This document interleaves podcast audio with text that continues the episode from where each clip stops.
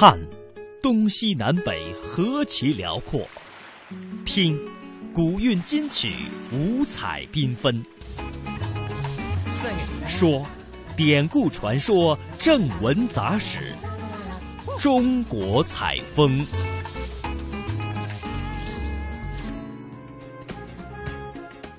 进入到中国采风，今天的中国采风呢，我们一块儿去了解安徽宣城地区的一座古村落，叫做扎记。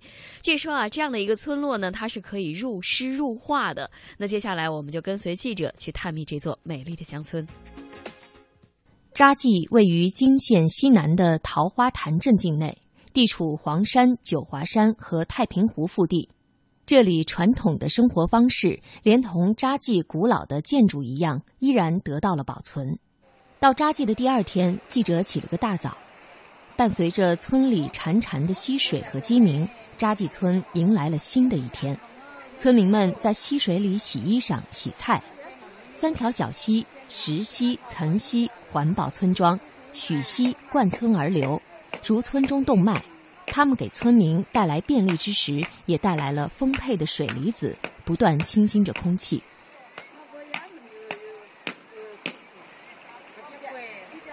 顺着蜿蜒的许溪往村里走，沿路看到村民利用自家房子开启的商业门面。我们进入了一户制作豆腐的人家，据说他家的豆腐和豆浆深得当地村民和游客的喜爱。他家也是当地村民和游客一大早必到的地方了。记者和女主人聊了起来。姓张啊？啊，你可是姓张的？我我不姓张。我要姓张就好了。我姓张这里肯定有房子啊。你姓张也不一定，你有房子，你有房子，你出来，你的房子分给人家去了，后来。你这房子很大的哈。哎，我们家房子大呀。你家多少人呢？我家我家一时也有七八个人嘞，七八人，他们现在分开了了。女的嫁人了，男的就在步行街到新房子里去了。哦。我就我们两个老的带了个孙子在这里住，这里还经常来租下人。这边也也接待一些游客，对吧？些小客房、家庭住，一年收入不少哎。我们我们是好玩的呀。啊，知道好玩的，大概有多少收入啊？也这搞到嗯年。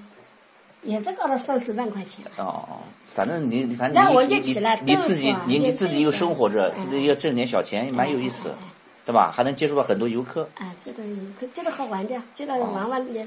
那你们家这个祖上是是山东，也是山东那边的，山东那边的。平时平时做点做点小生意，挺好的。你是你做啊？我老头做啊。啊，那老头不在家，出去玩了。啊，不玩，我们家不玩哎，我们家家里那个茶树啊。我们到处看，要修茶嗯，茶树啊。做豆腐很辛苦的，要起很早的。晚上夜里就要起了。据介绍，扎记村鼎盛在明清，当时人口越来越多，逐步向外发展，延伸到十五里以外。在明朝时，村庄就有了相当完整的规划，民房、庙宇、祠堂、楼塔、水系全按规划建设。每户人家几乎都前庭后院临水而居。明朝村人扎匠深情地写道：“武陵深处是谁家？隔河两岸共一扎。渔郎不怕漏消息，相约明年看桃花。”古诗写出了扎记迷人的田园风光和村民的淳朴好客。在村中最古老建筑德公厅屋倒塌的后进院落，出现了一位新主人。法国青年于连，他几年前偶然来到扎记，喜爱上这里恬淡淳朴、悠闲自得的民风。他出钱买下了德公厅屋倒塌的后院，请当地工匠尽力将它修复。他与中国女友在扎记举行了中国传统婚礼。据村里人介绍，现在每逢周末或休假的时候，于连夫妇就会到村里住上几天。可惜我们没能见到这对夫妇。扎记自唐初建村开始，已有一千四百多年的历史了。现如今，这里为许多美术家和摄影爱好者提供了创作灵感。一些美术家常年在此居住，进行艺术创作。扎记村也因此成了远近闻名的画家村。每年不仅吸引着许许多多的知名画家前来创作，不少美术系的学生也将这里作为写生基地。清晨的许溪边上，一群群的学生专注地拿着画笔，将眼前的村落创作于画板之上。这第几次到这来了？第一次。第一次到这来是吧？几天了这边？呃，十十一天了吧。已经待了十一天了，住在当地老乡家里边。嗯，对，嗯，画那个实景就是提升比较快，比较有感觉，比那个画图片更有灵感。啊，好，谢谢啊。十里扎村九里烟，三溪汇流万户间。祠庙亭台塔影下，小桥流水杏花天。古诗为我们展现了扎记村的画面。来自全国各地的摄影家和爱好者也将镜头对准了它。我刚刚开始，可能要要稍微了解一点，因为不一定啊。所以你必须。带下来了解一下，要了解一下啊，不了解。今天早上几点起床？拍了这么拍多少了？呃，五点左右。现在我在找光影啊。啊。我们来，对我们来说，就光影是很重要的啊。这个地方和其他地方又不一样。哦，为什有哪些不一样的地方？呃，不，整个感觉就不一样。就是这个村落的这种布局，你说徽派的有很多。嗯。这个地方不像有些地方呢，可能是很宽很大。这个地方。有一条小溪，整个贯穿了这个这个村庄，嗯，它一种感觉，啊，呃，又有点不一样。还有它这个落差比较大，人家那个鹅卵石啊，那很精，从我们的角度很精彩，哎哎哎，那这个就是只是人待在这个地方，感觉就不一样了。他就是老百姓很普通的生活那种，对，是吧？对对对，我们今天还是想先把光影看一下。可能明天拍的是。你好，你好，您您是从哪边过来的？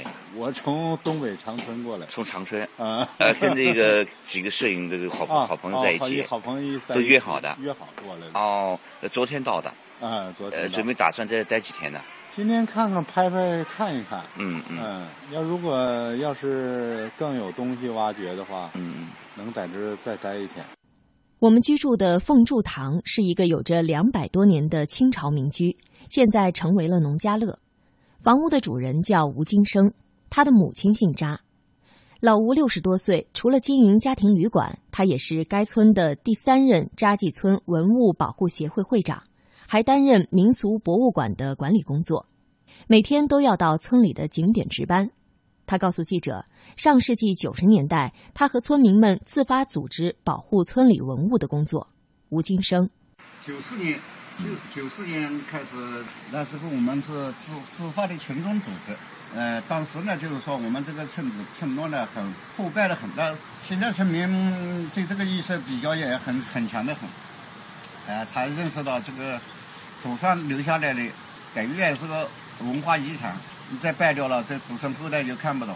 就是说，我们搞得早，才能保护了一一批这个老房子。为什么？我们这个周边的村庄啊。就是没有搞这个，嗯，保护，啊，那时候也定为了这个省重点文物保护单位。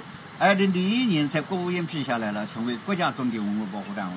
就是说当时我们呃排查协会，我们也登记造表造册，大概八十多左右这个明代的建筑，就是明代的民房，有一百三四十座呢是清代的。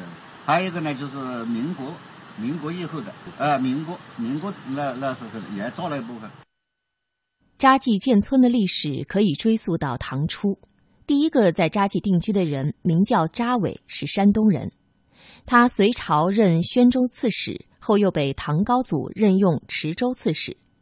正是他这两任的一次偶然路过，让他喜欢上了扎记，当即决定晚年休养生息于此。扎记古时地处吴越，方言虽属于吴语系，大概先民系从山东迁徙而来，仍保留明显的北方语系特点。比如普通话中的“我”仍称作“俺”。据介绍，扎记村原有一百零八座桥梁、一百座祠堂、一百零八座庙宇，现尚有古代建筑一百四十余处。时至今日，扎记村虽历经百年风雨沧桑，却仍存有红楼、天深、灵芝等十五座桥和十余座祠堂庙宇。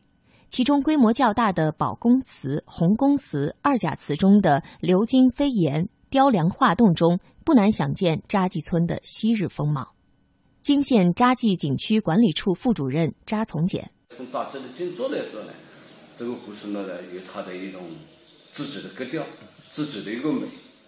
为什么呢？杂志呢，一个是它的这个布局很奇特。过去呢有四门三塔，现在呢保存下来还两座宝塔，门呢还有三座，啊，有四门三塔这样的一个格局，我觉得呢这个在全国是独一无二的。另外呢，这个村落呢有三条小溪，人家呢基本上一条小溪，啊，有三条小溪，它就给村里来带来了一种活力。从美学的角度来说，它的这种蜿蜒曲折，如同一个画作，慢慢慢慢的展开了。